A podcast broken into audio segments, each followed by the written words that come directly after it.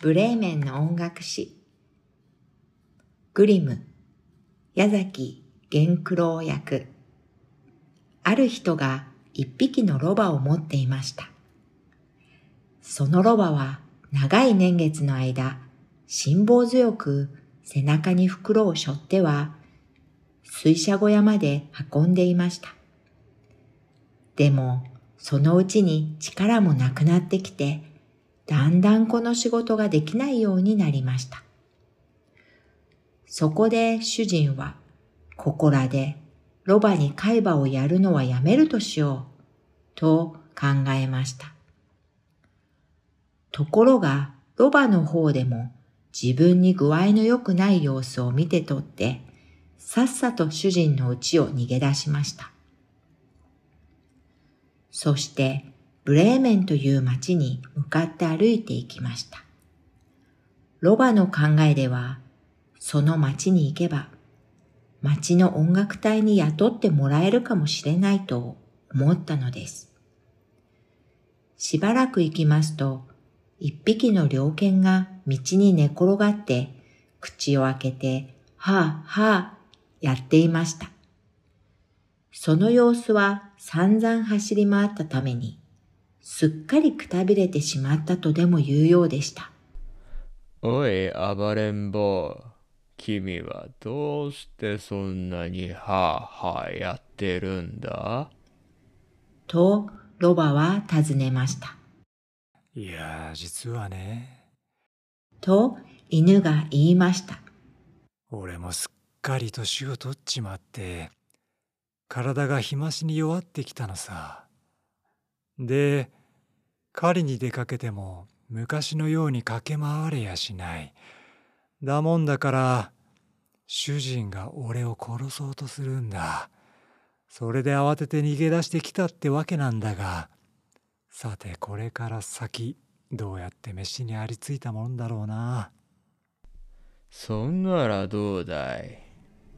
と、ロバは言いました。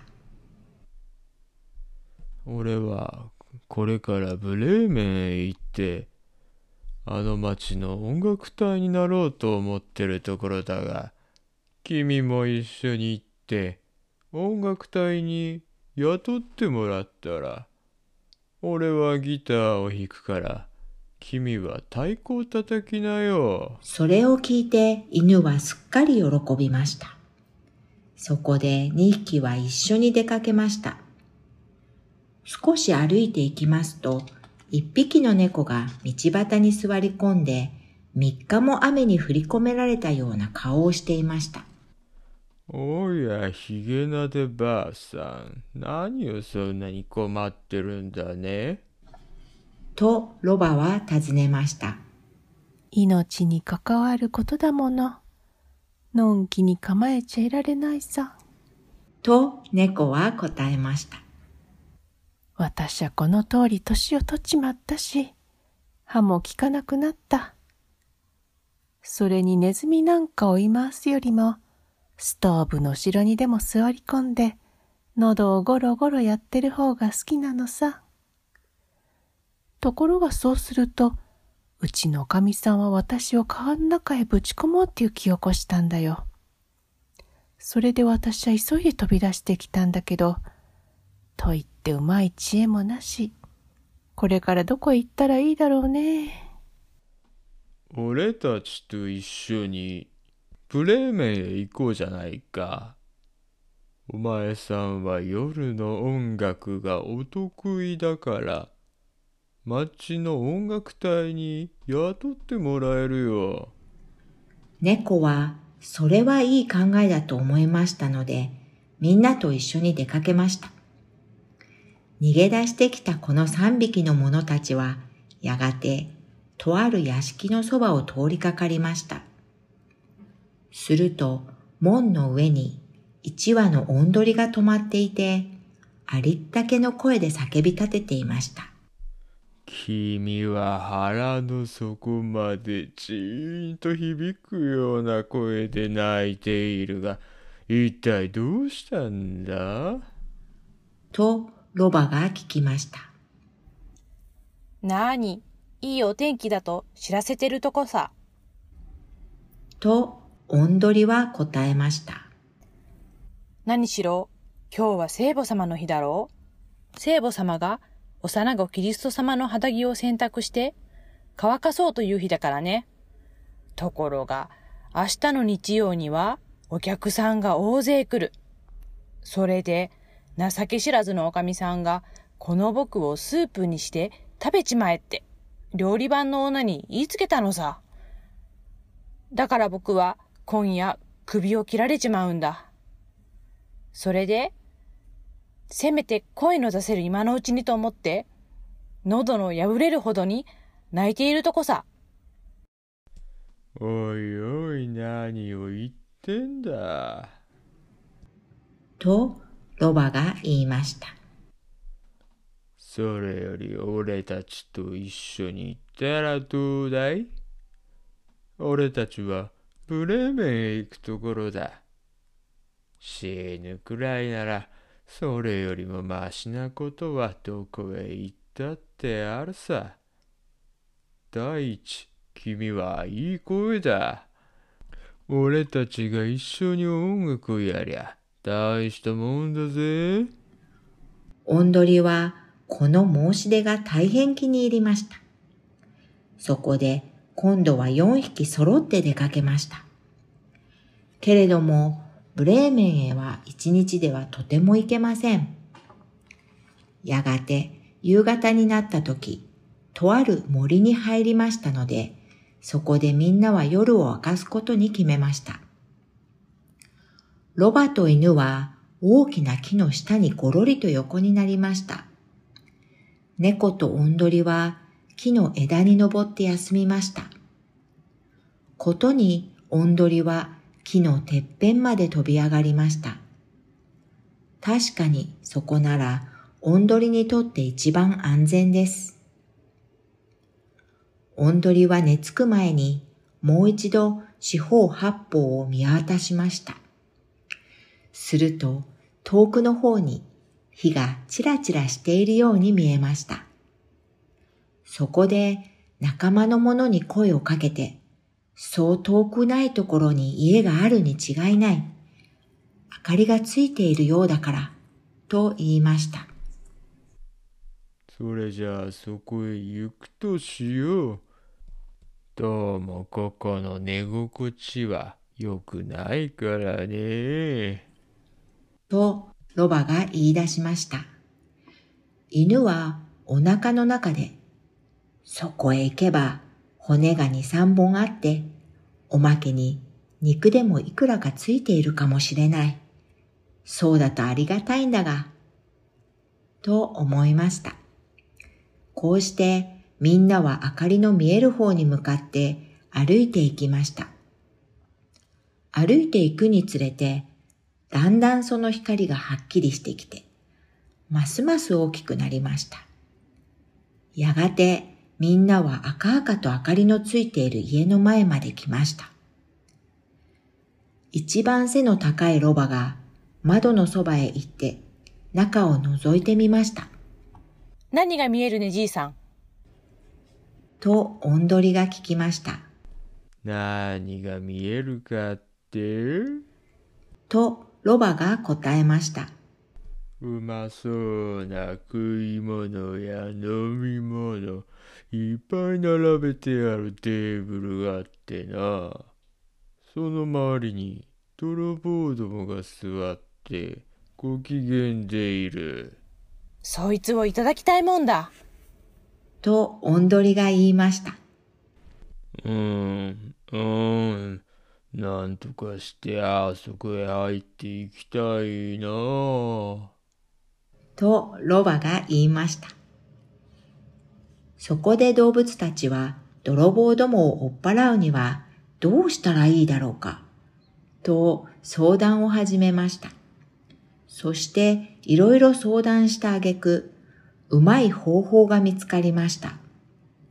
つまり、ロバが前足を窓にかけ、犬がその背中に飛び乗る。そのまた上に猫が登り、最後におんどりが飛び上がって、猫の頭の上に止まるということにしたのです。その通りの準備ができますと、みんなは合図に合わせて一斉に音楽をやり始めました。ロバは、犬は、ワンワン猫は、にゃお、にゃお。オンドリは、コケッコーと泣き叫びました。それから窓を突き破って4匹が一斉に部屋の中へどーっと飛び込みました。窓ガラスはガラガラピシャンとものすごい音を立てて壊れました。泥棒どもはこの恐ろしい叫び声を聞いてびっくりして飛び上がりました。てっきりお化けが飛び込んできたに違いないと思い込んだのです。みんなは震え上がって森の中へ一目散に逃げていきました。そこで4匹はテーブルについて残っていたごちそうをうまそうに食べました。それこそこれから一月ぐらいは何も食べられないとでも言うように腹いっぱい詰め込みました。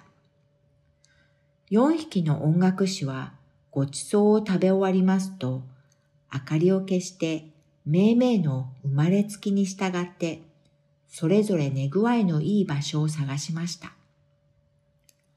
ロバは汚い藁の積み上げている上に横になり、犬は戸の後ろに寝転びました。猫はかまどの上の暖かい灰のそばに丸くなり、おんどりは胸の横木の上に止まりました。みんなは長い間歩いて疲れ切っていたものですから、すぐにぐっすり寝込んでしまいました。真夜中過ぎになって泥棒どもが遠くから眺めますと、家の中の明かりはもうついてはいませんでした。それに嫌に静かな様子です。そこで頭が言いました。俺たちはあんなにびっくりしなくてもよかったんだ。